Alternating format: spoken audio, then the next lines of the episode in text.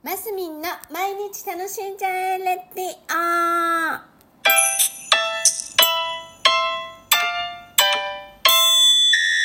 おはようございます。2024年1月、えっ、と、16日火曜日、マスミンです。いや、はい。で、えっ、とですね、あの、ようやく読みました。私、ハンチバック。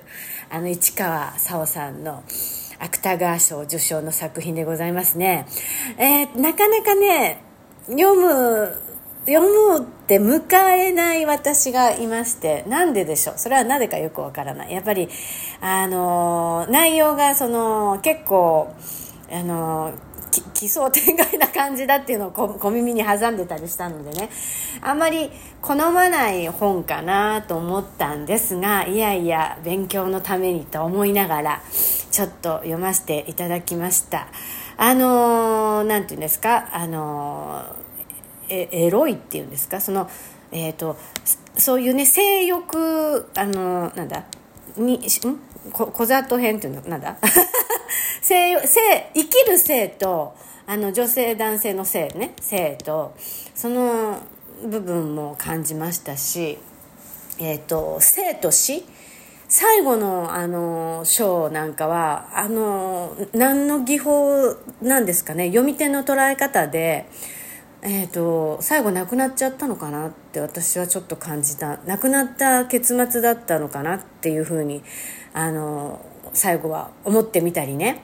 いやでもいや違うのかな。またあの妄想の世界の本にの軽いタッチの反映なのかなとかね。なんかいろいろ考えさせられたり。そうこれ今ネタバレじゃないよね。あのーやっぱ若い時からいっぱい何回も書い書かれててで今回の受賞に至ったっていうところでね。もちろんご自身のその、えー、と障害のね障害のあることからのあの目線で書けるっていうそのところももうだからすごいですよ。であとやっぱ文章能力とやっぱ構成もあのしっかりされててああなるほどそうきたかみたいなあの参りましたっていう風な気分でした私は。でただ内容はねストーリーとしては私はあんまり好まないですねストーリーは。あの結構あのあの私あのハッピーエンドがすごい好きだったり最後読み終わってすっきりさっぱりしたいタイプであとあ毎日また頑張ろうみたいなそのあの陽気な気分になって読み終わる本の方が好んでるのでなんか今回ちょっと最後考えさせられたっていうかだからだからすごいんですよ。逆にね。だからあそっかみたいな。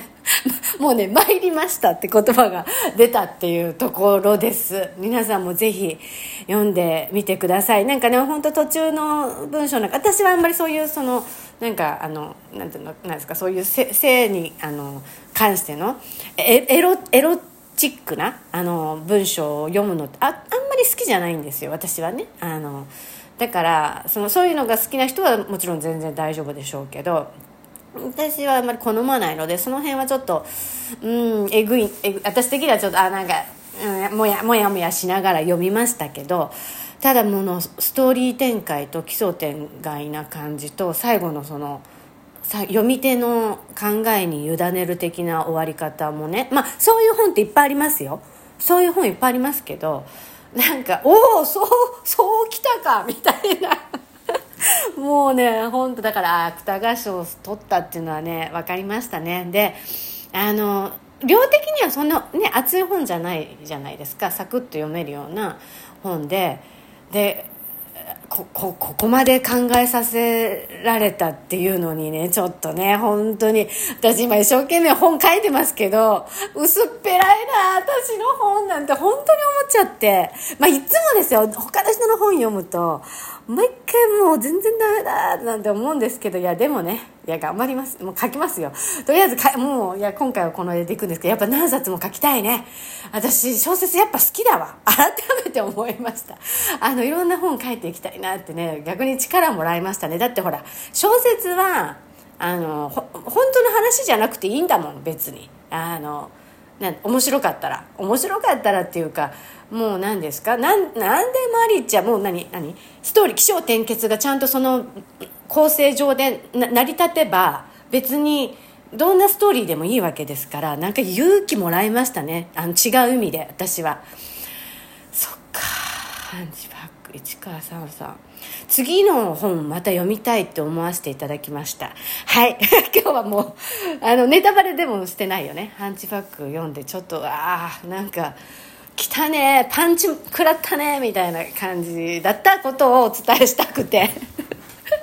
あの皆さんもどうぞ読んでみてください、えー、今日も皆さん楽しんでますみんでした。